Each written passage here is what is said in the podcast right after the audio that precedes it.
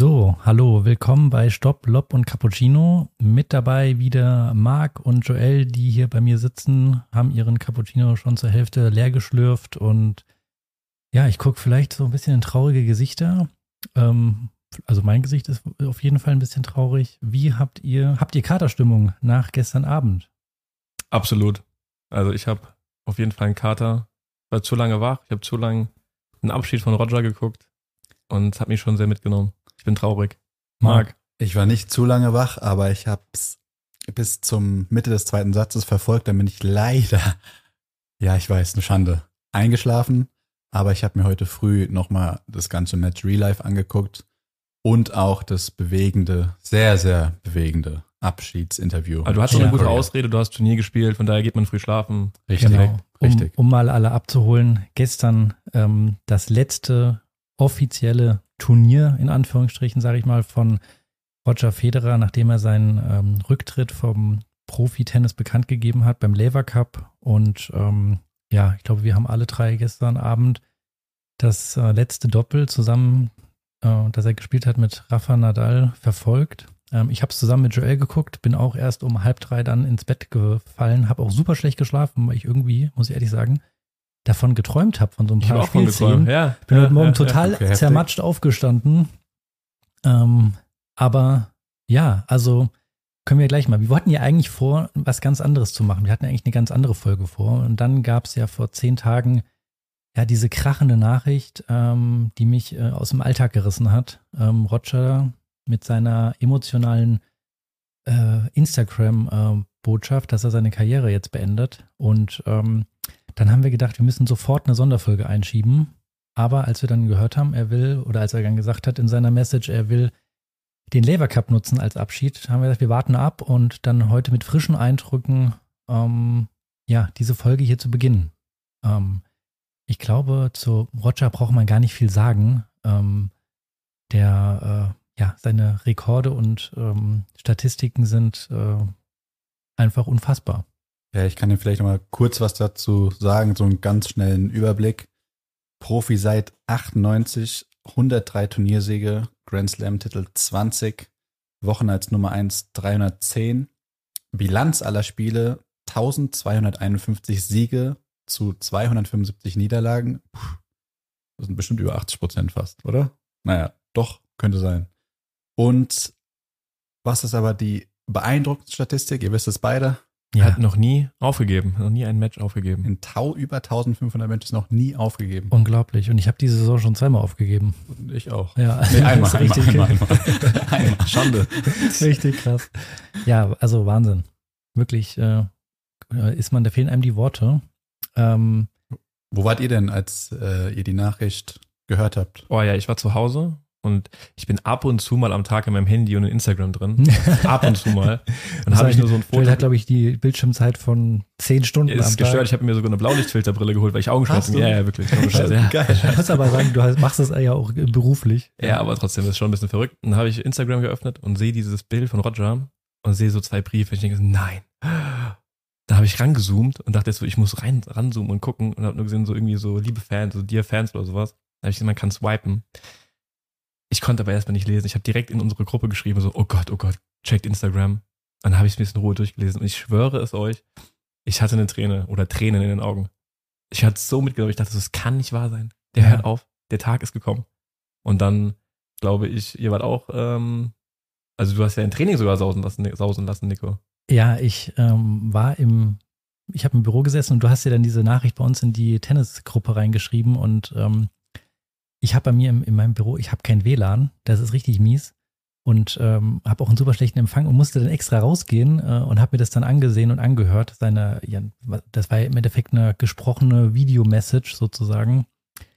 Und ähm, ja, man hatte und irgendwie habe ich gewusst, irgendwann kommt dieser Tag jetzt, aber dass er dann plötzlich aus dem Nichts kam, ähm, das war, ähm, also muss ich wirklich sagen, ähm, das war eine, finde ich, eine richtig gute ähm, Abschiedsworte, die er getroffen hat. Ich glaube, die, Perfekt einfach. ja, er hat ja auch gesagt, er hat das nicht nur einmal geschrieben, sondern Ich mehrfach. würde auch schon sagen, es ist typisch Roger, wirklich die perfekten Perfekte Worte, Worte, wieder. einfach. Ja. Also Unfassbar. wirklich unglaublich. Und auch das Format, wie er es gemacht hat, mit ähm, dem, dem Hintergrund, wie er am Tisch sitzt, mit den Briefen vor sich und dann dieser, ähm, der, der, der, die gesprochene Nachricht dann nochmal als äh, Video, also fand ich äh, richtig gut gemacht und ähm, ja, ich habe dann gesagt, an dem Tag darf ich keinen Schläger anrühren, ich bin nicht ins Training gekommen. Du hast ja immer angekündigt, wenn Roger aufhört, an dem Tag gehst du nicht arbeiten, aber gut, die, da warst du schon Du auf warst der schon, Arbeit, ja. aber Ja, du hast gesagt, du machst dann gar nichts mehr. Du Genau. hast dich dran gehalten. Find ich Ja, habe mich dran gehalten und äh, ja, ich muss ehrlich sagen, äh, für mich persönlich war Roger tennismäßig ein, mein Vorbild. Auf jeden Für Fall. mich nicht nur tennismäßig. Auch äh, styletechnisch oder wie? Nee, also Nadal und Federer sind für mich einfach wirklich so menschlich die größten Vorbilder. Ich, ich schaue mir jede Pressekonferenz von denen an, weil die finden immer die richtigen Worte. Ich finde es unfassbar. Die Ja. haben noch, also egal was die machen, die können alles besser als ich. Und egal was die machen, die machen es einfach unfassbar. Und sie haben auch wirklich halt Respekt fürs Spiel und immer, egal gegen wen sie spielen, Respekt für Immer den Gegner. bescheiden, immer die Ja. richtigen Worte. Das Immer ist unglaublich, wirklich. Ja, Also ich wäre gerne einfach mal einen Tag wie die. Oder das, ja, also ich, ähm, Also ich weiß, dass dich, glaube ich, auch sehr schwer getroffen hat, aber ich weiß, du bist ein richtig diehard Federer-Fan. ja, Bei mir über, äh, ich bin immer noch immer ein Tick mehr Nadal, aber es liegt vielleicht auch daran, dass ich auch ein Linkshänder bin. Aber es ist natürlich, also Ja. die sind beide einfach in einem Atemzug zu nennen. Und wie findet ihr deren Beziehung, diese Bromance? Ja, das ist natürlich. ja, ich, ich das erinnere mich ja noch an Auch das die, Nonplusultra. an die, an die Anfangszeit. Also ich meine, ich bin äh, wirklich äh, seitdem Federer irgendwie ähm, dann auf der Bildfläche war, ähm, absoluter Federer-Fan und es war ja schon am Anfang immer auch so zwischen den beiden so ein bisschen vielleicht ein etwas schärferer Konkurrenzkampf auch. Ja, ich meine, der Stier gegen den Eleganten so ungefähr und ähm, das hat sich ja erst dann so mit der Zeit dann auch so ein bisschen entwickelt, dass die so ein bisschen so eine Bromance haben. Und der, der Roger hat ja, glaube ich, ich habe es irgendwo gestern gelesen, dass er gemeinte, so, so, so erst seit äh, zehn oder zwölf Mhm. Jahren sind die beiden so, ähm, dass sie sich alles erzählen können. Und ich glaube, in der Anfangszeit, wo beide recht jung waren, da äh, war das eher auch noch so konkurrenzmäßig geprägt, aber immer total respektvoll. Ja, ja. Und ich meine, Joey, wir haben so viele Matches vorm Fernseher zu Hause. Äh, ich ge- für Roger, du für Rafa. Ja. Und ähm, das war immer einfach äh, dann bei uns im Wohnzimmerkrieg. Habt ja. ihr auch, als ihr klein wart, wenn ihr gegeneinander gespielt habt, habt ihr gesagt, ich bin Roger Ja, und du bist Fall. Rafa? Ja, das also, haben doch die meisten machen, Auf die jeden meisten Fall, Kinder. auf jeden Fall. Genau. dann habt ihr es nicht gemacht. ja, ich glaube, Im Hof, auf jeden Fall. wir haben im Hof, aber ich war schon so 14 oder so, als er dann, also der ist ja jetzt zehn Jahre knapp, ja, noch nicht mal acht, neun Jahre älter. Ähm, aber wir haben das auf jeden Fall, der war, äh, im Hof haben wir bei uns äh, die ein, äh, das ein oder andere Grand Slam nachgespielt. Ja. Ja, an was, äh, welche Erinnerungen habt ihr, wenn ihr ähm, an Roger denkt? Ich glaube, Joe, du hast zwei, drei zwei Anekdoten oder so. Ich habe eine ganz witzige Anekdote oder an die ich immer denken muss. Meine erste Roger Federer Begegnung. Und zwar, das war im Jahr 2002. Da war ich bei den Gary Weber Open. Ich habe hier sogar meinen Spielerpass mitgebracht. Nein, das Bild ist Ja. legendär. Das ist sensationell. Joel hat gerade seinen Spielerpass rausgeholt von den Gary Weber Open 2002. Das ist wirklich ein legendäres Bild. Das müssen wir, eigentlich musst du das bei uns äh, Ich werde das posten. Das können wir jetzt in die Story und lassen. auch, also das ist wirklich sensationell. Und die Geschichte dahinter ist folgende. Also, unser damaliger Trainer ähm, hat einen Profispieler betreut, den André Stoljarov. Der war damals die 70 der Welt. Und Markus, ihr beide kennt Markus, Markus ist ein guter Freund von uns und Mannschaftskollege. Der hat uns da gefragt, der Trainer, Markus, Joel, was macht ihr morgen? War irgendwie Montag. Wir so, äh, ja, keine Ahnung, zur Schule gehen, ich, keine Ahnung, normal halt. Und dann meint er, wir fahren morgen nach Halle zu den Gary Weber Open.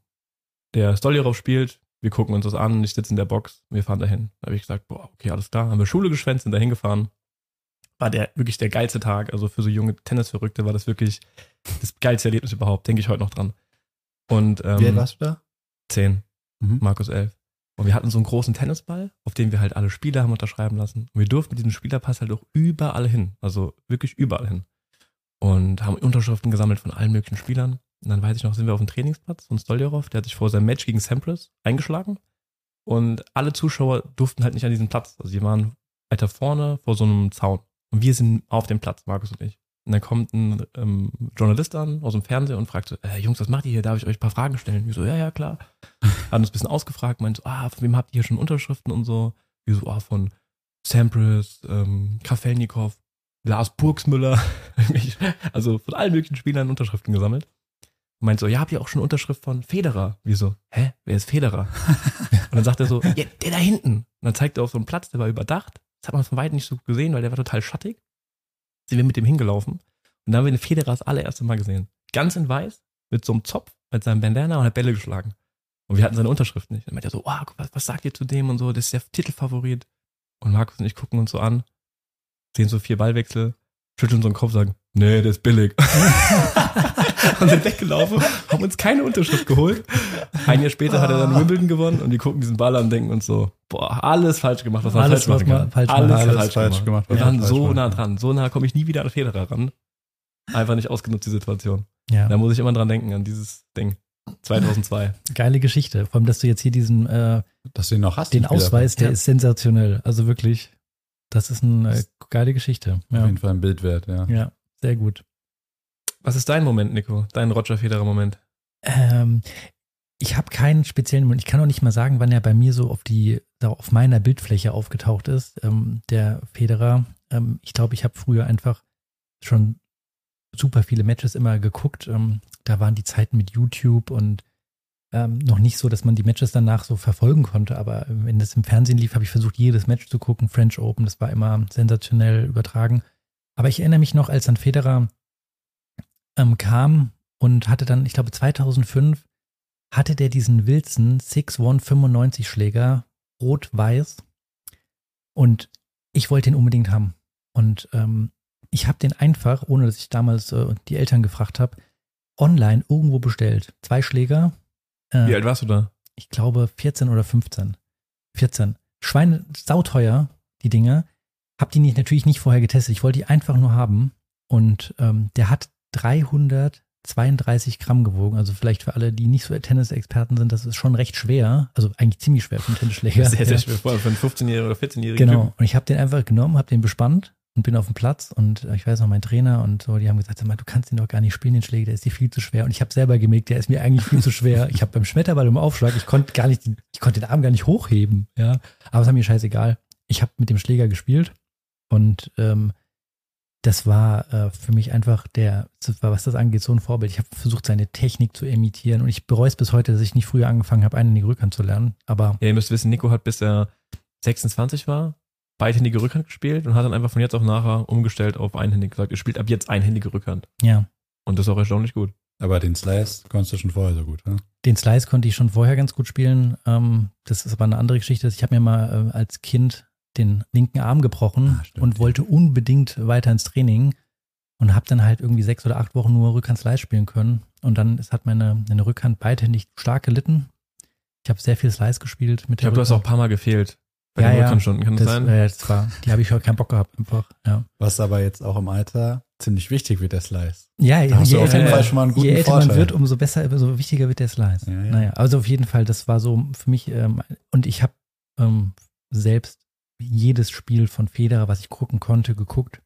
Ich habe im Videotext damals noch, nachts habe ich verfolgt, äh, US Open, wenn er das Finale gespielt hat, das weiß ich Ja, noch. das weiß ich auch noch. Man morgens im Videotext Genau, geguckt, ja. ähm, da hat er gespielt, Finale gegen, gegen Roddick oder gegen Agassi, das habe ich mir im Videotext, da habe ich das verfolgt, nachts, weil ich, weil es wurde nicht übertragen und ähm, also ich habe da versucht, jedes Spiel zu verfolgen von dem, ja. Aber ich erinnere mich auch noch an den Schläger, den du gespielt hast. Es gibt Ja. auch ein Bild aus dem Trainingslager. Können wir auch mal irgendwann zeigen. Problem ist nur, da siehst du damals schon aus wie heute. Es wird kein Mensch glauben, dass, es halt, Ja, dass du da ich- 14 warst. habe mich seitdem irgendwie, ich bin ziemlich schnell äh, an die Stufe gekommen und habe mich nicht mehr weiterentwickelt. Ja. Oder Spielst du jetzt nicht auch wieder Wilson? ich bin, ich habe auch wieder den, ähm, den Federschläger, aber in leicht. Also dieses schwere Ding, was ich glaube, der hat jetzt Den kann man gar nicht spielen, den der jetzt hat. Der- wiegt 340 Gramm. 340 Gramm, den kannst du, da brichst du dir den Arm. Wisst ihr auch, ob er den richtig hart bespannt? Über seine Oder wisst ihr es nicht? Boah, Also ich weiß ungefähr, welche Seite er spielt und so, wie er bespannt. Keine Ahnung. Ja, okay. der hat ja so eine ganz, äh, ähm, ja, so ganz teure Seitenkombination und wie auch immer. Aber also allein der Schläger, den musst du erstmal damit umgehen können. Das ist so ein schweres Ding und ähm, also deswegen habe ich die leichte Variante. Su- Super Ding, ohne jetzt Werbung zu machen. Klasse. Aber Marc, du bist ja jetzt noch, du, du hast ja eigentlich den Fokus äh, früher eher im Fußballbereich gehabt. Ja. Und da war ja Tennis vielleicht auch für dich in diesen Jahren dann gar nicht so ähm, interessant vielleicht. Aber hat das, war das für, trotzdem für dich ein Begriff oder hattest du damals in, der, in der Fußballzeit ein ganz anderes Vorbild? Gute Frage. Natürlich war Fußball immer überall. Ich habe es immer geguckt, wie ihr euch vorstellt, so wie ihr Tennis geguckt habt, habe ich immer nur Fußball geguckt. Aber ich war schon immer mega sportinteressiert. Sprich, ich habe auch immer Tennis geguckt und damals auch immer Basketball. NBA war bei mir auch ganz, ganz weit oben mit Tennis. Also die drei Sportarten verfolge ich schon, seitdem ich zehn bin. Ja, ja. Also ich habe da auch alles gesehen und gerade weil mein Vater auch ein riesen Federer-Fan ist, habe ich mich immer mit dem vor den Fernseher geguckt und habe wirklich auch jedes Spiel aufgesogen, gerade dann so ab Halbfinale, Finale. Ja, Vorher die ersten Runden natürlich nicht so, ja klar. aber auf jeden Fall. Und als ich dann wieder 2015, 2016 auf die LK-Tour gekommen bin, fiel es mir manchmal sehr schwer, mich zu motivieren. Und da habe ich eine kleine Anekdote. Es gibt so ein ganz bekanntes YouTube-Video von Federer, so eine Compilation von seinen ganzen Highlights. Also, Es geht so 13, 14 Minuten lang und ist mit so ganz geiler Musik hinterlegt. ja. So Calvin Harris, ich weiß jetzt nicht genau das Ah, Lied, geil. aber das motiviert richtig Ja. und du kommst in so einen Flow. Guckst dir so mir- vor Match an, Ich oder? habe das vor jedem Match. Hast du hast du habe reingezogen. ich mir mal angezogen. Ja. Es lief dann nicht so wie gewünscht. ja, das ist Sehr, sehr Es gefährlich. ist sehr gefällig, das zu Ja. machen und ich mache es jetzt auch nicht mehr, aber ähm, ich habe das früher wirklich, das waren die Top-Highlights von Federer, Ja, ja. zusammengefasst der letzten zehn Jahre. mhm. Und gerade, was ich immer so beneidenswert fand an ihm, ist die, ähm, dieser Dropshot, den er mit der Rückhand so Mhm. beherrscht. Der, du weißt nicht, ob der Slice lang kommt oder ob Ja, ein kurzer plötzlich. Dropshot kommt und der kommt hoch und Da gibt's doch ein ich glaube, YouTube-Video. Berdich kann davon, Thomas Berdich, auch Ja, Riesenspieler gewesen, aber leider nie einen Grand Slam gewonnen. Die können davon, also die haben Albträume davon von Die dem Dropshot. ein- einige kassiert, ja. Du bist ja YouTube-Gucker. Schau mal, ähm, Dropshot Mania heißt das. Ich, ich kenne alles. Wirklich, ich der ich kenne ja alles. 20 Kenn ich. Oder so. Bei French Open, gell? Unfassbar. Bei French Open, oder? ja. Ich glaube, das ist French Open. Ja. Ja. Also ist schon heftig. Ja. Habt ihr ein Match, was ihr so, was ihr sagt, oh ja, das ist das Federer-Match, wo ich komplett ausgerastet bin oder was mich bewegt hat? Ja, also es gab für mich viele Matches, die ich einfach unfassbar fand. Ähm, also mit auf jeden Fall das Interessante, also eines der interessantesten Matches war, ich glaube, das war 2008 gegen Nadal, Wimbledon-Finale. Das war unfassbar, unfassbar gut. Ähm, und da weiß ich noch ganz genau, da habe ich, äh, das war so ein Match, da war es zu keiner Sekunde langweilig oder sonstiges. Ähm, man hat einfach das komplett aufgesaugt und fünf Stunden oder wie auch immer am Fernseher gesessen und hat sich das komplett reingezogen. Und ähm, was mir auf jeden Fall noch hängen geblieben ist, weil es irgendwie eine geile Story war, ist das Australian Open Finale 2017. Äh, Marc, äh, du, du äh, sagst schon, oh Mann, das wolltest du auch sagen. Ja. Äh, weil beide sind ja da aus der, von der Verletzung zurückgekommen und ich weiß noch, ich habe mit Joel da ein Turnier gespielt und ähm, ich glaube, wir haben beide Halbfinale gespielt. Nicht gegeneinander, ähm, sondern wir waren jeweils im anderen Halbfinale und ähm, in der Halle war nichts los. Keiner hat sich für uns interessiert. Also es ist nicht so, Wie dass so Vollidioten, wirklich. ja, also ja? es ist nicht so, dass sowieso äh, sich jemand für uns interessieren sollte, aber es war, die Halle war leer, weil im, im Clubhaus lief ähm, das Halbfinale, ähm, Feder, nee, das Finale Federer gegen Nadal. Und wir beide haben auch ständig, oder alle eigentlich, wir vier in der Halle, wir waren ja nur zu viert dann, haben ständig gefragt, wie steht's, gibt und spielt ständig durch. Wir konnten eigentlich gar nicht richtig Man spielen. konnte durch so eine Scheibe gucken. Das war voll das Ding. Ja. Und wir Idioten standen auf dem Platz und mussten das in Halbfinale der spielen. Halle und die war nicht beheizt, Ja, das weiß ich noch. War saukalt, ja. Aber das war Katastrophe. Und ich, da haben wir uns, also wir abends nach Hause gefahren und haben uns das Match dann nochmal angeguckt. Ja. das stimmt. Heftig. Äh, Joel, hast du? Ja, also, weil du gerade das Finale 2008 angesprochen hast. Das war auch auf jeden Fall mein Highlight-Match von den beiden und ich habe da auch eine lustige Geschichte zu. Und zwar war ich 2008 auch wieder mit Markus, mit dem ich auch in Halle war, waren wir in Lorette de Mar. Da war ich 15, er 16. Kultur, habt ihr Kultur Kultururlaub, gemacht? genau. Ja. Also wir waren nur saufen, wie so Idioten. Und ähm, haben dann mittags dieses Finale angefangen zu gucken. Nadal war ja zwei Sätze vorne. Dann im dritten Satz war dann, glaube ich, Regenunterbrechung. So. Und dann war es dann, keine Ahnung, 19, 20 Uhr. Dann dachten wir so, okay, wir wollen jetzt in die Stadt und wollen halt feiern gehen. Dann sind wir in die Stadt, ganze Nacht durchgefeiert. Und ich glaube, das Match wurde wieder aufgenommen so um 20.15 Uhr oder so. Wir haben aber nicht mitbekommen, wer halt gewonnen hat. Dann sind wir nachts betrunken durch die ganzen Bars gerannt und Dönerläden, haben gefragt, äh, Nadal, Federer und so. Und keiner konnte uns eine gescheite Antwort geben. Also wir sind ins Bett, wir wussten nicht, wer dieses Match gewonnen hat. Heftig. Wir sind morgens aufgewacht, wir haben nebeneinander gepennt und gucken uns so an, so, ey, Alter, wer hat das Match gewonnen? Wir wussten es nicht. Okay. Dann haben wir Handy ausgemacht, alles weggelegt, Eurosport angemacht, dann lief die Wiederholung. Oh. Und da haben wir uns nochmal drei Stunden das ganze Match reingezogen. In der Wiederholung. Und haben dieses legendäre, den legendären Sieg von auch gesehen. äh, eisernen Willen haben, nicht reinzugucken, wie es ausgegangen Ja. ist. Ja. Und das auch, da denke ich auch immer dran, an die Situation, wie wir da im Bett liegen und dieses Finale gucken. Also auch Ja. allein schon dieses Match vom Niveau her und von der Spannung, das war wirklich, glaube ich, mit eins der besten Matches aller Zeiten, was jemals gespielt wurde. Ja. Bin ich mir ganz sicher. Auf jeden Fall. Marc, Und was ist so dein ich Match? habe dir ja schon eins vorweggenommen, leider. Stimmt, ja. Ja. Ja, du hast mir das auf jeden Fall weggenommen, auch mit der Hintergrundgeschichte. Das ähm, hat Federer erzählt, dass er 2016 war die Meniskusverletzung, gell? Genau, Ende irgendwann 2016. im Herbst irgendwann, ja. Genau. Ja. Und dann saß er mit seinem Team und Mirka beim Abendessen und meinte, was kommt jetzt? Die haben ihm aber den Rücken gestärkt und haben gesagt, Spiel, mach, wenn du möchtest, Spiel. Und dann stehen die beiden wieder im Finale gegeneinander. Also das Match habe ich noch Ja, das haben sie ganz komplett vor Augen, weil ich weiß auch noch, dass Nadal davor gegen Dimitrov im Halbfinale, glaube ich, so ein elendlanges Match Genau, hatte. ja, ja, ja. Ich weiß leider nicht mal gegen wen Federer im Halbfinale. Gegen Wawrinka. hat. Ah, okay. Ja, auch in fünf gewonnen. Alles klar. Ja. Und das ähm, Niveau von dem Finale Ja. war äh, Nadal gegen Federer. Das war ja Das- wirklich. ja. Also so hoch. Also ich habe es lang. Ich habe jetzt nichts Vergleichbares mehr. Ja, es war, da hat sich dann irgendwie Federer auch nochmal neu erfunden äh, bei dem Turnier, weil er da ja seine Rückhand dann nochmal neu erfunden hat. Oder, stimmt. Die guter dann Punkt. plötzlich. die er Äh, früh nehmen konnte plötzlich. ja, plötzlich konnte er damit Winner schlagen und hat Ja. ja sein Match komplett. Und das war ja auch, dann hat er danach ja Nadal eigentlich, ich glaube, er hat danach gegen Nadal nur einmal bei den French Open noch verloren, hat alle Matches gegen ihn gewonnen, Ja. weil er einen Weg gefunden hat, diese Rückhand früh zu nehmen. Ähm, Der hat ihn in diesem Jahr dann komplett überrannt. Bei Ja. Indian Wells und so, der hat den komplett überrannt. Genau. Und ähm, aber das war vom Niveau her, das Mhm. war absurd. Ja. Und ich glaube, gestern wurden die beiden beim Laver Cup ja auch gefragt, was so das Match ist, wo, an das sie am meisten denken. Das war auch das 2008 Ja. und dieses ähm, 2017. Australian Open Finale. Und da ist die interessante Geschichte ja auch dahinter. Die waren irgendwie, wie du schon gesagt hast, die waren beide verletzt. Dann waren sie bei der Eröffnung von der Nadal Academy, war Mhm. Federer eingeladen. Beide haben verletzt diese Eröffnungsfeier gemacht und haben sich dann unterhalten, meinten so, ey, kommen wir da jemals nochmal zurück?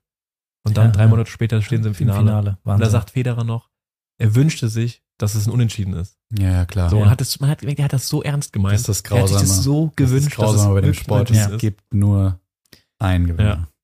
Ja, ah, es ist äh, traurig, dass es jetzt irgendwie vorbei ist. Federer gegen Nadal.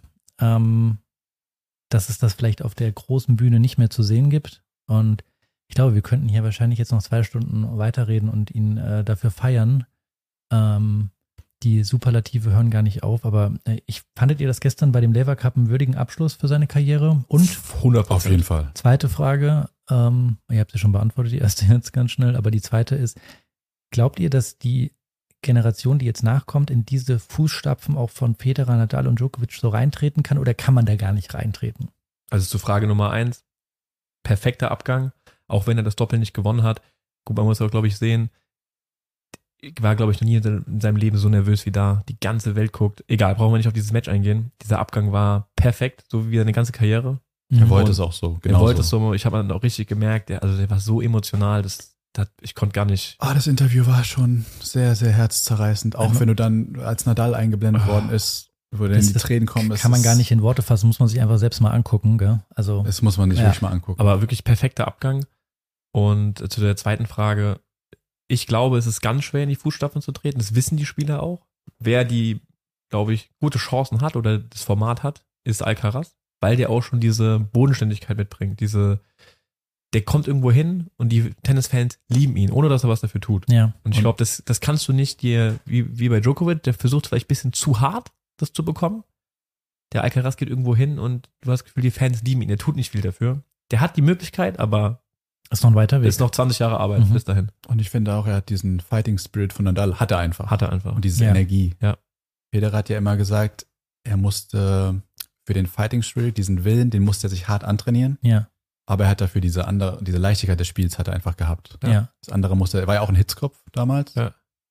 Das andere musste er sich Ja. hart antrainieren, hat er gemeint. Aber die Schläge, die haben ihm schon Ja. immer Mhm. gelegen, das Verständnis fürs Spiel. Ja. Aber es ist eine gute Frage, weil ich habe gestern auch so gedacht, als ich die Gesichter der anderen Spieler gesehen habe, die denken sich so, Alter, ich bin irgendwie Top 10 der Welt, aber ich bin ja so weit weg von diesen Von- beiden Spielern. Was, was die, was die, also was die geleistet haben, ja. Und ich sag mal so, der Federer, ich meine, es gab ja vorher auch schon Stars wie Agassi oder Sampras oder wie sie alle heißen, ja. Ähm, aber er hat das, das Tennis einfach nochmal auf ein anderes Niveau gehoben und ähm, hat dafür gesorgt, dass sich das Tennis einfach nochmal auch ganz anders weiterentwickelt hat. Also aus, aus meiner Sicht finde ich, der hat äh, das Tennis irgendwie auf seine Art und Weise revolutioniert. Und ich glaube, man kann gar nicht in seine Fußstapfen reintreten. Das ist unmöglich. Ähm, allein schon, also vielleicht gibt es irgendeinen, äh, vielleicht gewinnt Djokovic auch noch fünf Grand Slam-Turniere. Äh, Der das Gefühl, der wird nicht alt. Der wird auch, der Äh, Körper wird immer, der wird immer besser gefühlt bei ihm. ich habe das Gefühl, er weiß auch, dass Ja, er das machen wird. Aber ähm, die Art und Weise, wie er, also nicht nur die Grand Slam, sondern die Art und Weise, wie er äh, sein Auftreten und die ganze Präsenz, diese, diese Ikone, die er ist, das wird es wahrscheinlich im Tennis, ich glaube nicht, dass wir das noch erleben werden, dass es sowas nochmal gibt. Glaube ich auch nicht. Für mich ist Ja. Nadal auf dem gleichen Level, sage ich ganz klar. Aber ich glaube, es wird da keiner so leicht da reinkommen. Ja, das ist, ähm, also da wird ein Riesenloch entstehen. Was sagt ihr denn zu dem Format Labour Cup oder auch andere Formate wie von Muratoglu? Wie ist das nochmal, das Also- Format? Beim, beim Laver Cup ähm, ist es ja jetzt so, so wie ich es verstanden habe, ähm, dass Wird es weitergeführt? Wie, wie meinst du das? Ob das nächste Jahr jetzt auch einen Labour Cup gibt, auch wenn Federer und Nadal Ja, ich glaube, eigentlich ja, so ja. initiiert haben? Das ist, äh, der Federer hat das ja mit seinem, mit seinem langjährigen Manager, glaube ich, auf die Beine, äh, auf die ähm, Beine gestellt, das ganze Turnier. Und das ist jetzt nächstes Jahr wieder in den, in den USA wahrscheinlich. Das ist ja immer Team Europe, also eine europäische Auswahl gegen die Weltauswahl, so wie das ja auch beim, beim Golf ja ist. Da gibt es ja auch dieses ähm, Format. Und ähm, so wie ich jetzt verstanden habe, gibt es für dieses Format jetzt hier noch keine Weltranglistenpunkte, aber es wird zumindest äh, in der Statistik wird das geführt. Und das ist jetzt so, dass gestern beispielsweise am ersten Tag wurden vier Matches gespielt, es waren drei Einzel und ein Doppel. Ähm, jeweils von Team Europe logischerweise gegen ein Team World und das Doppel dann auch gegeneinander. Und ähm, jeder Matchsieg zählt ein Punkt am ersten Tag. Am zweiten Tag zählt jeder Matchpunkt zwei Punkte und am dritten Tag zählt jeder Matchpunkt drei Punkte. Das heißt, da ist der, der letzte Tag sozusagen der wichtigste. Und es ist ja auch so gemacht, dass man halt, dass es nicht äh, das Spiel schon sozusagen nach anderthalb Tagen sozusagen entschieden ist, sondern man hat am letzten Tag noch die Chance, ordentlich Punkte zu sammeln. Ähm, ich weiß jetzt gar nicht, wie viele in einem Team sind. Ich meine, die hatten jetzt auch ein Auswechsel, paar Auswechselspiele, aber es waren schon so sieben, acht auf der Bank, meine Denk ich. schon, ja. Und ähm, ja, ich fand es, ehrlich gesagt, ich finde dieses Format, ähm, weil ich gestern viel geguckt habe, ich fand es echt erfrischend und ich fand es einfach super spannend, weil auch wenn es um nicht viel ging, also es gab keine Weltranglistenpunkte, ich glaube, klar, vielleicht haben die in irgendeiner Weise Antrittsgeld bekommen oder was weiß ich, aber es geht nicht um Preisgeld. Ähm, aber man hat gemerkt, beispielsweise Murray hat ja gestern dieses Marathon-Match gemacht, der, der, der, der beißt sich da richtig rein und der will einfach vielleicht auch nicht vor den anderen verlieren. Er, der weiß, er, die gucken ihm zu, die, äh, die coachen ihn alle auf der Bank. Man spielt nicht für sich alleine. Und ähm, ja, es ist halt einfach, du spielst im Team. Das ist, glaube ich, einfach so, das ist ein Format, was einfach äh, die, die Spieler, äh, wie heißt ja auch der Slogan von denen, wenn, wenn Rivalen zu, ähm, zu Teammates werden. Ja. Hm. Ja, als ich das erste Mal von dem Labour Cup gehört habe, dachte ich so, ah, nicht, dass es so ein Show-Event wird, nicht noch eins so. Aber wie du gerade gesagt hast, man, wenn man sieht, wie die Spieler fighten und wie ernst sie das nehmen, da dachte ich so, boah, das macht mega Bock zu gucken. Ja. Und was ich da so erfrischend finde, ist, dass ähm, man sieht, wie die Spieler sich gegenseitig coachen und anfeuern und dass man vor allem auch eingeblendet bekommt, was die Spieler zueinander sagen. Oh, ich finde das find ich so, unfassbar Ja. interessant. Da gibt es diese eine Szene, auf die du bestimmt anspielen willst. Da gestern, von Ja. gestern, nach dem Seitenwechsel setzen sich Nadal und Federer hin und dann kommt in die Mitte Djokovic und dann Ja. Alle drei denken genau im Moment dasselbe. Ja. Er Ja. sagt irgendwie noch, geh noch einen Shot mehr auf TFO und rück dann rein. Ja. Ja. Es ist so interessant, so Ja, Sachen ja, zu hören. Ja. Weil wie die halt denken, ne? Ja. Man merkt, wie, wie einfach die so ein Spiel analysieren und was für einfache Tipps sie sich geben, aber halt perfekt auf den Punkt. Also Ja. genau richtig. Ja, und dass man da einfach zuhören kann äh, und äh, ja, da so ein bisschen ja live dabei ist, was die so sagen, was die so tun. Das, also ich fand das. Äh, Und ich fand es auch gestern geil. witzig, dass kein Spieler würde sich jemals trauen, Roger und Rafa was zu sagen. Nur Djokovic darf. Ja, Aber der, ja. der hat jetzt Aber er hat genau die richtigen Worte Ja, untereinander. aber jetzt darf kein anderer reden. Das weiß auch jeder. Da habe ich noch eine Frage an euch beide.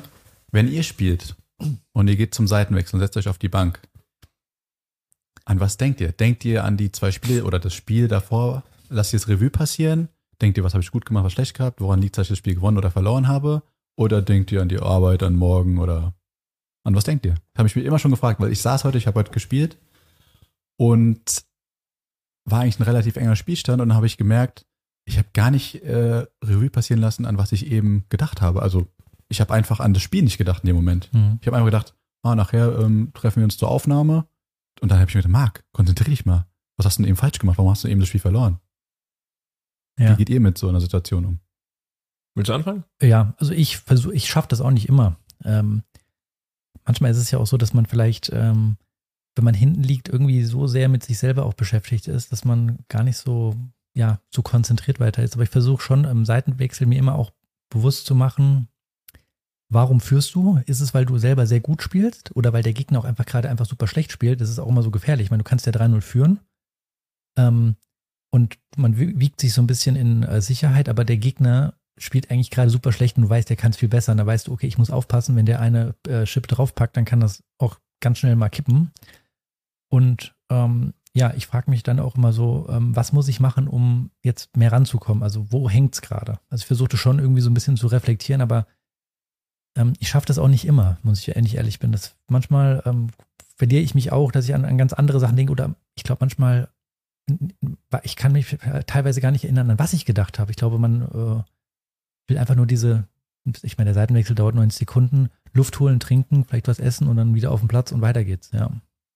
Ja, also bei mir ist so, erstmal mag ich es gar nicht, wenn einer auf der Bank sitzt und mich so coachen will und mich voll labert. Das mag, mag ich überhaupt nicht. nicht, ja. ja. Deswegen in Medienspielen schon mal, also bin ich eher so mit mir selbst, bei Turnieren ja sowieso, da hat man ja niemanden auf der Bank. Und ähm, ich versuche, oder wenn ich jetzt drüber nachdenke, ich denke meistens nie zurück an die Spiele, die gerade passiert sind, sondern ich sitze meistens auf der Bank, versuche einfach so runterzukommen und so gelassen wie möglich zu sein. Weil ich habe oft das Problem, dass ich so zu angespannt bin und dann so ja. zu, ja, mich dann zu sehr ärgere. Dann versuche ich eigentlich auf der Bank immer nur so runterkommen, sei gelassen, versuche das alles mit Spaß zu sehen und eher mich so immer so, ja, einfach unten zu halten. Und dann denke ich halt immer so in mein, in mein Aufschlagspiel, okay, wie möchte ich ins Aufschlagspiel reingehen? So die ersten zwei Punkte habe ich schon so im Kopf, wie ich die spielen will. Oder beim Return, dass ich schon weiß, okay, ersten Punkt, zweiten Punkt will ich so angehen. Und okay. dann gehe ich, ja, ja. stehe ich auf und spiele. Ja, genau, so eine, so eine Strategie auch mal festlegen. So, vielleicht ich muss aggressiver spielen oder ich muss mehr über die Rückhand gehen. Ja, solche Dinge gehen mir dann auch auf, häufig dann mal im, im Seitenwechsel ähm, durch die Bank. Ja. Ähm, zum, aber ich meine, ihr beide guckt momentan vielleicht viel mehr Tennis als ich auch. Ähm, Geht es euch auch so, dass euch manchmal dieser ganz normale Profi-Tennis-Alltag so ein bisschen, wenn man das im Fernsehen guckt, dass euch das, die Matches manchmal langweilen vom Format her? Bei mir ist es wirklich so, dass ich manchmal äh, Matches gucke und denke, ich bin gelangweilt vom Format. Es dauert mir einfach zu lange. Also das, ähm, dann geht er ständig zum Handtuch, dann braucht er fünf Stunden, bis er mal aufschlägt, dann ist wieder eine Unterbrechung und da und ähm, ich sag's mal ganz ehrlich, auch so gerne ich Nadal habe, manchmal denke ich mir so, der hat vor seinem Aufschlag jedes Mal das Prozedere und hier und da. Es dauert alles zu lang und es ist immer das Gleiche. Ähm, ist da so ein, für euch so ein Lever Cup irgendwie ähm, so, dass ihr sagt, ach, das ist mal was Geiles, was Neues. Und da gab es ja auch mal das Ding mit Muratoglu mit seinem ähm, in der Corona-Zeit in der Corona-Zeit ne, mit seinem Ultimate Tennis Showdown, da ein ganz anderes Format. Glaubt ihr, Tennis braucht sowas oder nicht? Ich bin ganz deiner Meinung. Ich finde es auch manchmal so, das ist alles zu langatmig und manchmal bin ich auch, wie du sagst, wirklich, mir ist zu stumpf alles. Zu, ja. es zieht sich zu lange und ich fand gerade das Muratoglu im Event, was du angesprochen hast, richtig erfrischend. Muratoglu-Event, wer es nicht kennt, da gab es dann ganz besondere Regeln, wie zum Beispiel, du kannst bestimmen, es, erstmal lief es auf Zeit ab. Genau, auf Zeit, also ganz verrückte Zählweise. Es ging nur, es wurde nicht die normale Zählweise, es ging 20 Punkte oder auf Zeit und es wurde 1-0, 2-0 wie im Tischtennis gezählt. Ja. Du konntest teilweise sagen, dass der Punkt der nächste doppelt zählt. Du konntest wie so Karten ziehen, ne? So. Richtig, ja. ja. Du konntest auch einen Buzzer drücken und dann Coaching bekommen. Richtig, ja. Also es war schon sehr erfrischend. Ich fand das richtig cool, das Format. Es hat ja. auch Bock gemacht zu gucken. Die Spieler haben auch Spaß gehabt dabei. Ja, ja. Waren halt auch echt viele Spieler dabei, die viel Touch haben, so Benoit Paire und Moutet, die waren alle da eingeladen, natürlich. Ja, die trainieren ja. auch alle da bei Muratoglu, sind auch Franzosen. Aber ich finde es sehr, sehr erfrischend.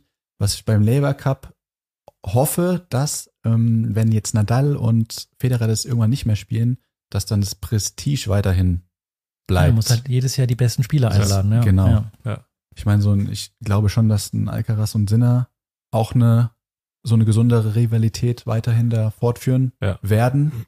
Ich glaube, das wird nochmal hoch. Ja, die werden immer trotzdem bei Team, bei Team Europe bleiben, beide. Und Auf dann werden sie äh, Teammates, Aber ich hoffe, ja. das bleibt dann von der ähm, Stimmung, der Atmosphäre, wird nicht zu sehr Show. Ja, ja, Wisst ihr, ich hoffe, dass die dann schon das gewinnen wollen. Ja. Vielleicht kann man es ja interessanter machen, indem man eben auch ATP-Punkte vergibt. Ja. Jay? Ja, also ich bin auch absolut eurer Meinung. Solche Formate erfrischen das Ganze so ein bisschen. Na klar, an den Grand Slams kommt nichts dran vorbei. Ja, die Grand Slam Turniere sind natürlich so das Nonplusultra, da fiebert jeder drauf hin. Die sollte man auch nicht verändern. Da finde ich, sollten die Regeln auch genauso ja, genau, bleiben. Die müssen so bleiben. Fünfsatzmatches ja. und alles Mögliche. Sollen genauso bleiben. Aber solche Formate ähm, finde ich wirklich super äh, interessant, wenn die halt auch nicht in diese Show-Richtung gehen, sondern so gespielt werden, wie sie jetzt gespielt werden. Ähm, ja, also bin ich absolut dafür, dass vielleicht das noch mehr ausgebaut wird, vielleicht sogar. Eher Mannschaftswettbewerbe, dass man als Team spielt oder dass man die Einzelwettbewerbe ändert? Ich finde diese Mannschaftswettbewerbe super, weil ich Ja. mag das zu sehen, wie Mhm. gestern, dass die Spieler, die eigentlich Rivalen sind, sich dann so gut verstehen. Ich finde, es ist irgendwie so, mir geht ja das Herz auf, wenn ich das sehe. Wenn Ja. ja. so der Nadal, der Federer sich so anfeuern, ich finde das Hammer. Ja, ich fand, das, also ich fand das gestern auch wieder schön zu sehen, dass die mitgefiebert haben und auch der Spieler einfach gemerkt hat, er möchte vor sein, er möchte nicht verlieren. Ich meine, wie, wie ist es bei euch, ähm, wenn ihr Turnier spielt Gute Frage. Ja. oder Medenspiel, wo seid ihr angespannter? Also ich habe eine ganz klare Antwort, aber fangt ihr erstmal an. Ich habe auch eine ganz klare Antwort. Also ich bin deutlich angespannter beim, bei der Medenrunde. Mhm. Da ist immer so eine Grundaufgeregtheit und Grundspannung da bei mir, Ja. weil du ja eben mit deinem Team spielst und Ja. es geht halt auch um was. Beim Turnier muss ich sagen, aber da fühle ich mich lockerer Ja, ja. und da ist auch vielleicht mein Arm am Anfang nicht so steif oder so Mhm. zittrig, weil ich weiß, ich spiele nur für mich. Ich bin auch da eigentlich nie aufgeregt, weil ich weiß, ich habe auf jeden Fall coole Matches und ich freue mich jetzt gerade zu spielen. Ja, Bei der Main-Runde bin ich angespannt, da freue ich mich natürlich auch zu spielen, aber ich will um jeden Preis gewinnen. ja, ja, ja. Ja, absolut. Also Medenspiele ähm, sind für mich auch von der Aufregung, von der Anspannung viel, viel ähm, intensiver als ein Turnier. Und äh, ich glaube, weil jeder hat irgendwie dieses im Kopf, oh Gott, ich muss gewinnen, wenn ich verliere, verlieren wir das Medenspiel. So, man will, man will nicht, dass es an einem liegt. Ja. Man will für sein Team unbedingt gewinnen. Ja, Ähm, aber es ist auch das geilste Gefühl, wenn man dann so einen Medenspieltag hinter sich hat und auch egal, ob man gewinnt oder verliert, ist irgendwie einfach ein ganz anderes Gefühl, als ein Turnier zu spielen. Für mich. Gerade beim Main-Spiel, dass man ja auch danach noch zusammensitzt beim Essen mhm. mit der gegnerischen Mannschaft auch noch. Das ist ja beim Einzelturnier nicht. Klar Ja. versteht sich mal mehr oder mal besser mit dem, gegen den du gespielt hast, aber in der Regel ist ja nicht so, dass man dann noch zusammensitzt, eine Stunde, anderthalb und zusammen was isst oder was trinkt. ja, ja. Also wenn ihr die Wahl hättet, würdet ihr mehr Einzelturniere spielen oder noch mehr solche Teamwettbewerbe? Also sollte sowas vielleicht, sollte das umgedacht werden, so im Hobby-Freizeitbereich, dass es noch mehr Teamwettbewerbe gibt? Weil wir haben ja eine Medensaison im Sommer, aber die ist ja immer super kurz. Ja. Fehlt euch das vielleicht auch im Winter, solche Formate? Gibt es ja teilweise so pri- privat organisierte Formate, also nicht über den Verband, sondern Was mich stört, ist, dass es eben bei uns zumindest in Rheinland-Pfalz keine Winterrunde gibt. Aber das haben manche. Manche Ja. haben ja eine Winterrunde, Ja, eine richtige. Wir haben nur ein anderes Format, es nennt sich Wintercup. Da ist aber eher das ist ja privat das ist organisiert. privat organisiert. Ist aber auch ganz cool. Ist cool. Das ist auf jeden Fall cool. Du kannst auf jeden Fall auch weiterhin Punkte sammeln. Gibt zwei Einzel und ein Doppel an dem Tag. Aber ich würde mir schon gerade in der Wintersaison mehr erhoffen, dass man mehr so Mannschaftswettbewerbe beim Tennis hat. Mhm. Ja, also Nico, wie sieht's bei dir aus? um nochmal, ich bin auch beim Medenspielen deutlich nervöser, weil ich erstens, man, genau, wie auch gesagt, man spielt nicht für sich alleine, sondern für die ganze Mannschaft und ähm, man muss sich da ja, wirklich den Arsch aufreißen. Und ich bin auch, wenn andere spiel, äh, spielen, meine Mannschaftskollegen, unfassbar nervös. Ich bin fast schon Ja, ja, nervöser, auf jeden Fall. wenn ich sehe, äh, dass Joel spielt. Ähm, ich bin draußen sowas von angespannt und es ist für mich, ich spiele zwei Matches gleichzeitig gefühlt. Also äh, meins danach, äh, also nicht gleichzeitig, sondern nacheinander. Ich finde das, äh, und um auf die Frage zurückkommen, ich bräuchte ehrlich gesagt ähm, nicht noch mehr ähm, solche Team-Events. Mir reichen die Medenspiele im Sommer. Ähm, so ein Wintercup, äh, jetzt, den wir, wir haben den ja gemeldet. Ähm, Im Winter bin ich gerne dabei. Aber ich bräuchte nicht, dass die, die Medenrunde nochmal ähm, jetzt verlängert wird im Winter. Ähm, ich finde auch der, der Mix dann, dass man auch wieder sagt, ich spiele mal für mich alleine, weil da bin ich eigentlich mal relativ relaxed. Ähm, mir reicht es dann. Okay. Ja. Ja, ganz kurz noch zu dem äh, nervös sein, wenn andere spielen. Beim Aufstiegsspiel dieses Jahr, was wir hatten, war das so, da habe ich erst dein Match gecoacht. Das war sehr, sehr eng und emotional, da war ich schon komplett mitgenommen. Und dann bin ich auf deinen Platz gekommen Ja. und du warst auch gerade so Mitte zweiter Satz und es ging in Match Break, irgendwie 10-8 hast du es gewonnen. Da war ich schon komplett leer und dann musste ich erst spielen. Also du hast schon zwei Matches in den Knochen, ja, ja. emotional. Das stimmt. Und dann musst du selbst spielen. Das ist sauer anstrengend. Das ist wirklich anstrengend, ja. Man hat, glaube ich, mit der Zeit auch gelernt, dass man sich auch so ein bisschen zurücknehmen muss und vielleicht nicht immer auf der Bank da komplett, äh, als ob man selber spielt, mitgeht mit den Emotionen. Ähm, aber es ist unglaublich anstrengend, so ein Spieltag dann auch für den Kopf. Ja, das stimmt. Ja. Ähm, Ich habe ein paar Fragen vorbereitet. ich wollte gerade sagen, ich habe gerade Quickfire überlegt. oder was? Äh, Ja. Bin ich dran? Marc, du hast uns ja die letzten Wochen, Yes. letzten Male schon mit Fragen gelöchert. Jetzt bin ich mal dran. Jetzt Ja. darf ich mal hier Fragen dich stellen. Ich Ich habe mir, Fragen- ich hab mir Fragen überlegt. Zwei Fragen hast du leider schon in der Show so ein bisschen beantwortet. Ah, okay. Aber wir müssen trotzdem, da kannst du vielleicht wir nochmal denken begründen. ähnlich, wir denken ähnlich. Genau. Also be- begründen, wieso du vielleicht. für alle, die das jetzt noch nicht kennen, Quickfire sind die fünf Fragen, die der Marc jetzt kurz und knapp Genau. beantworten muss. Ähm, ja, leg los. Okay, erste Frage, Marc. dein Gegner lieber Links- oder Rechtshänder? Rechtshänder. Warum? Ganz klar.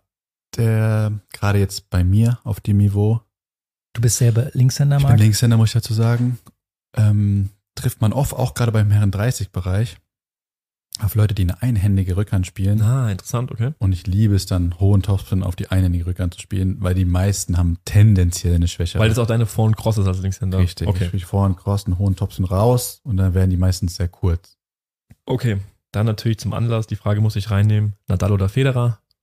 Ja, also ist sau schwer zu beantworten und tickt noch Nadal vorher, aber alle im gleichen Atemzug zu nennen. Okay. Wimbledon oder French Open? French Open. Ich bin absoluter Sandplatz-Fanatiker und ich ärgere mich auch jedes Mal, wenn es in die Halle geht. Ich habe immer das Gefühl, es ist zu schnell für mich, das Spiel da.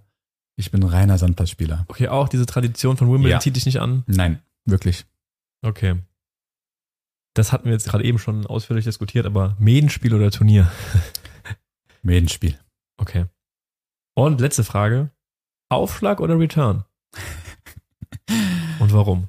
Ah, ganz, ganz einfache Antwort. Ich habe hart zu kämpfen mit meinem Aufschlag, wirklich hart. Ja. Ich habe heute wieder 14 Doppelfehler gemacht. Das, so, das kostet mich so viel immer. Das sind drei Spiele. Das waren 14. Ja, locker. Alter. locker Ja, wir 10. haben ja das, das Projekt äh, 2022, 23, Winterseason, ähm, habe ich ja äh, gesagt, ähm, ich will dem Marc ein bisschen beim Aufschlag ähm, helfen. ich lechze auch danach, ja. Genau. Aber wann macht ihr das denn? Weil ich höre das schon seit Monaten. Wann fangt ihr Äh, denn mal an? Wir fangen an.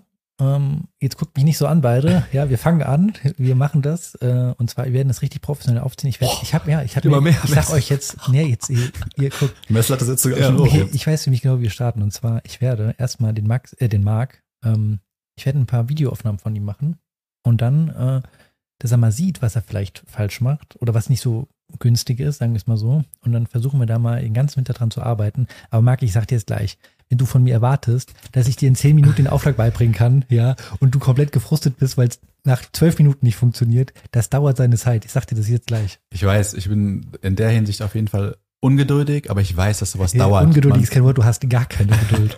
Okay, wollen wir dann mal so in, Stopp, im Februar darauf wieder eingehen? Also, dann kannst du mal ein Update geben, wie eure Trainingssessions liefen Ja. und ob sich dein Aufschlag verbessert Februar? hat. Das ist brauchst du Zeit. dafür hier? Also ich brauche nicht lange, es liegt am Marc.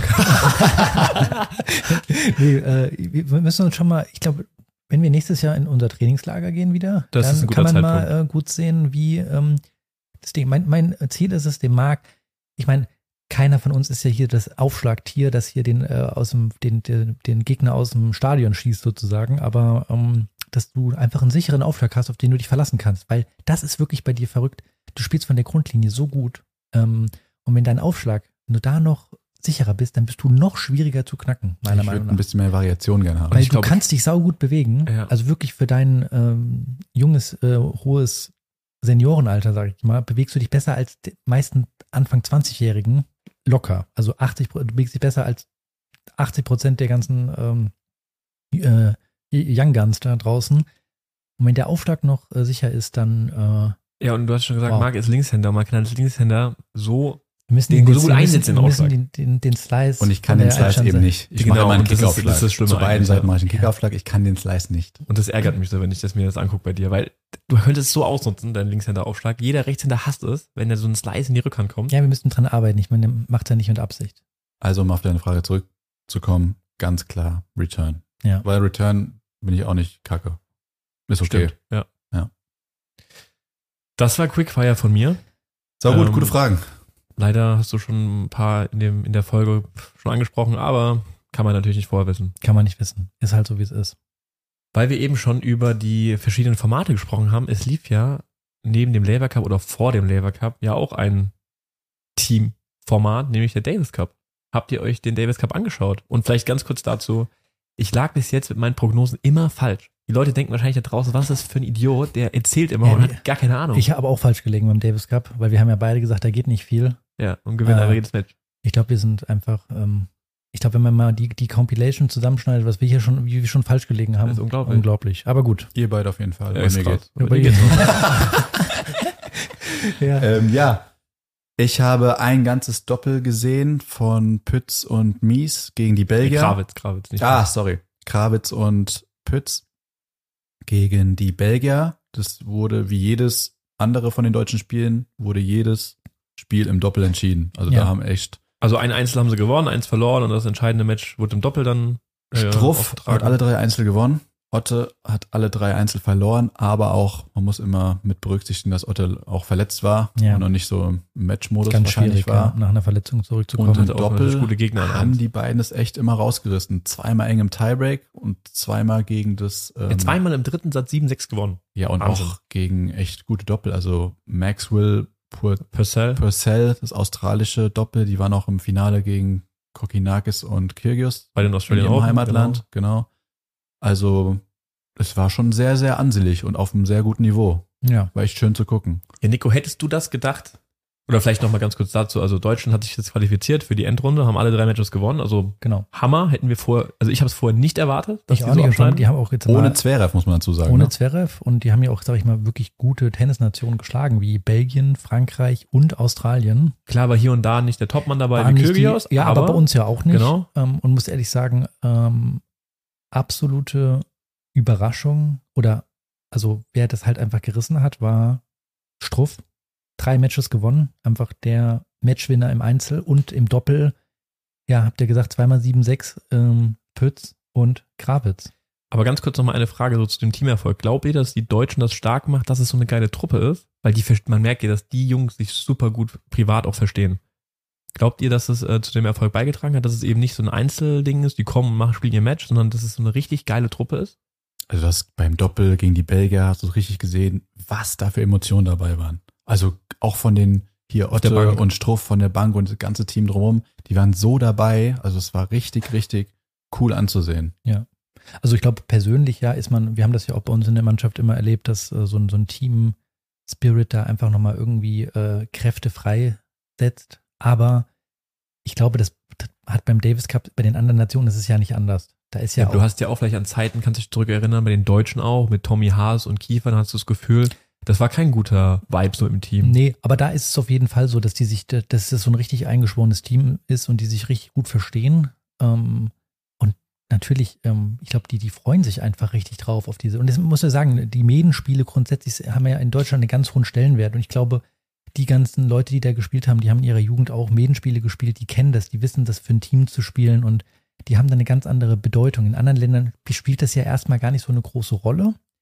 Nur, ähm, ich meine, im, äh, im Interview schon mal gehört zu haben, dass der Struff auch gesagt hat, ja, so diese Medenspiele, auch Bundesliga, das ist für ihn was ganz Besonderes und da freut er sich immer drauf, ja. Also Mhm. glaubt ihr, dass ähm, so ein Teamwettbewerb, weil wir das heute ja schon ganz oft thematisiert haben oder ganz viel, dass diese Zusammenhalt und gute Stimmung im Team und das Füreinander kämpfen, obwohl es ja trotzdem noch Einzelspiele sind, dass es einfach was mit einem macht und man kann dann noch super viel Kräfte freisetzen ja, und viel bewirken. ja, 100 Prozent. Ja. Dass du da einfach ähm, wirklich dein, sag ich mal, dein Leben auf den Platz lässt ähm, und um jeden Ball kämpfst, ähm, wenn du weißt, dass da draußen fünf sind, die äh, das von dir auch erwarten und ähm, du willst die auch nicht enttäuschen dann. Ja. Ich glaube, die spielen auch teilweise wirklich ihr bestes Tennis. Mehr als bei irgendwelchen Turnieren, was du dann, keine Ahnung, in der ersten Runde irgendwo ein Match spielen oder so.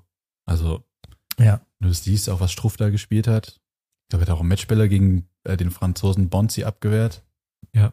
Das ist schon, Schon. Also ich habe auch teilweise das Gefühl, dass der Stroh wieder sein bestes Tennis gespielt hat Mhm. und das halt Ja. dann vielleicht durch das Anfeuern seiner und der war auch lang Teammates, verletzt. ja. Ich möchte jetzt nicht den, den ähm, Otte vergessen. Wie schwierig ist es, wenn man, ja, der kommt aus einer Verletzung zurück und das ist natürlich, die anderen sind alle auf einem ganz hohen Niveau, die da spielen und man kann natürlich nicht erwarten, dass er das dann alles nach seiner Verletzung gewinnt, aber wie viel Selbstvertrauen kann dir das nehmen, wenn du jetzt dreimal in Folge bei einem äh, Davis Cup verlierst und weißt eigentlich, also jetzt mal ganz ehrlich, du hast dreimal verloren und denkst dir doch vielleicht im Nachhinein, ich habe eigentlich nichts dazu beigetragen. Wisst ihr, was ich meine? Glaubt ihr das? Also ich manchmal hatte ich das Gefühl, wenn ich ein Medenspiel hatte, ich habe mein Einzel verloren, ich habe mein Doppel gewonnen, insgesamt haben wir gewonnen und denke ich mir so, ich habe mich zwar gefreut, dass wir gewonnen haben, aber irgendwie habe ich so gedacht, ich habe nichts dazu beigetragen. Scheiße, ich war nur anwesend. So, wisst ihr, was ich meine? Ich, auf jeden Fall. Ich glaube, ihr wisst selbst, als Einzelperson ist man sau frustriert. Ich, also auch bei Otto hat man es immer wieder im Blick angesehen. Es hat ihn schon mitgenommen, dass er jetzt gar kein Einzel gewonnen hat. Aber das Team fängt dich ja auf. Aber ich weiß nicht, ist, wie viel Selbstvertrauen ist jetzt einem, ich meine, die Saison ist fast vorbei. Ich weiß nicht, ob er jetzt Ja. noch großartig viele Turniere spielt. Doch, doch, doch, Wahrscheinlich da schon, kommt noch einiges. Der kommt auch diese ganzen Turniere in Asien und so. Der Die wird kann ja er schon mitnehmen, gut. Auf jeden Ja. Fall. Der hat ja jetzt sein bestes Ranking. Und Aber ich glaube, Otto ist auch so ein Typ, es ist halt immer typspezifisch, glaube ich, die Frage. Mhm. Otto ist, glaube ich, so ein Typ, der kann es ganz gut ab. Der wirkt auf mich so, Mhm. der weiß, Tennis, da verliert man eigentlich einmal die Woche. ja. Klar, jetzt war es ein bisschen mehr, aber Hm. ja. Okay. Also ja, ich kann, mir schon, ich, kann mich in die Lage reinversetzen, vielleicht auf einem anderen Niveau, aber ich kann Mhm. mich schon. Aber ich finde da immer interessant, weil von außen betrachtet, ich gehe jetzt nicht hin und pick mir einen raus und sage, ah ja, der hat nichts dazu beigetragen. So. Und man guckt immer aufs Team. Ich glaube, Ja. nur selbst, man selbst empfindet das so. Ja, das meine ich ja, dass er, das, dass er das selbst halt so empfindet. Ja. Vielleicht, ähm, okay, ich habe da jetzt keinen Punkt geholt. Ja. Aber gut. Noch eine Frage habe ich und zwar, ähm, was sagst du denn zu der Entwicklung von Pütz? Weil ich weiß noch ganz genau, wir hatten 2010 oder 2011 Zwei- Aufstiegsspiele in die Regionalliga. 2010 mit den Herren, genau. Genau, und ja. da haben wir gegen ähm, Pütz gespielt. Da hat er Einzel und Doppel gespielt und kam da gerade aus, dem- aus der Uni, also aus dem College, aus Amerika und hat gesagt, er möchte Profi werden. Aber damals hat er noch keine Weltrangliste gehabt und nix. Wie alt ist Und- Pütz jetzt? Oh, Ist er schon glaub ich, 40? ein 88. Ach so, ich, sorry, ich habe gedacht, der wäre schon 40. Sieben, Nee, nee, nee. Okay, sorry. Ich hoffe, das, das hört er jetzt hier nicht. Äh, sorry. Pützi, verzeih. ähm, und damals haben wir gedacht, so, okay, super Spieler, aber wir haben nicht damit gerechnet, dass er im Einzel groß was re- reißen wird. Hat er ja auch ehrlicherweise nicht, muss man sagen. Also ich war, was sein bestes Ranking? Ich weiß es nicht. Top 200, Top 300. Ja, also jetzt auf jeden Fall nicht so, dass man sagt, ähm, er ist da ähm, und er war ja auch schon, Feldspitze vorgedrungen, Top 100. Das hat er jetzt nicht geschafft, ja. und hat ja auch schon oft äh, kurz davor gewesen, seine Karriere zu beenden. Das sagt er ja auch offen. Und jetzt ist er Top 10 im Doppel. Sensationell. Glaub, Ist doch eine geile Geschichte. Siebtbeste Spieler. Ist doch eine geile Story. Das zeigt doch Ja. wieder allen jungen Spielern auch. Bleibt dran.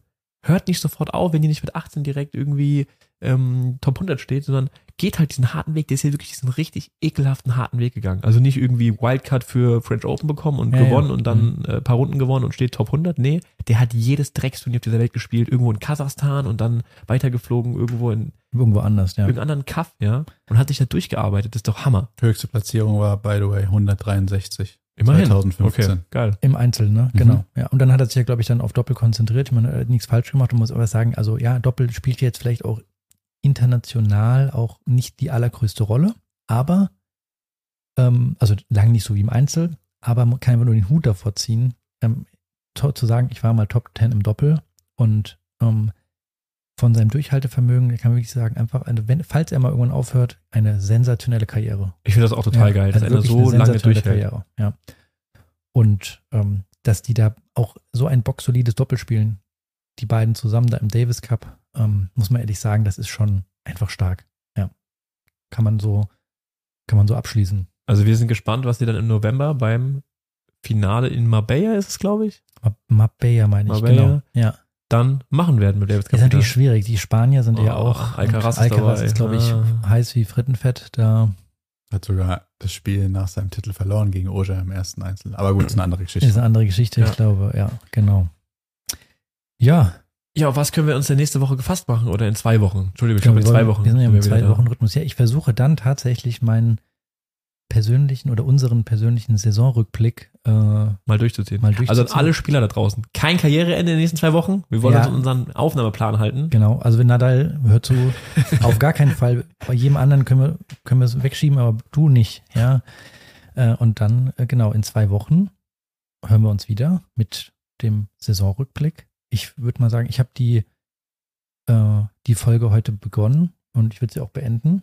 wünsche euch allen ein schön, schönes Wochenende noch. Und jetzt auf Pizza machen. Jetzt machen wir eine Pizza und haben, freuen wir uns so. Langsam geht es ja Richtung Wintersaison. Ich glaube, da ist dann, äh, werden wir noch schöne Geschichten zu erzählen haben. Marc und Joel, es war mir eine Freude. Vielen Dank. Vielen Dank. Wir hören uns in zwei Wochen wieder. Macht's gut.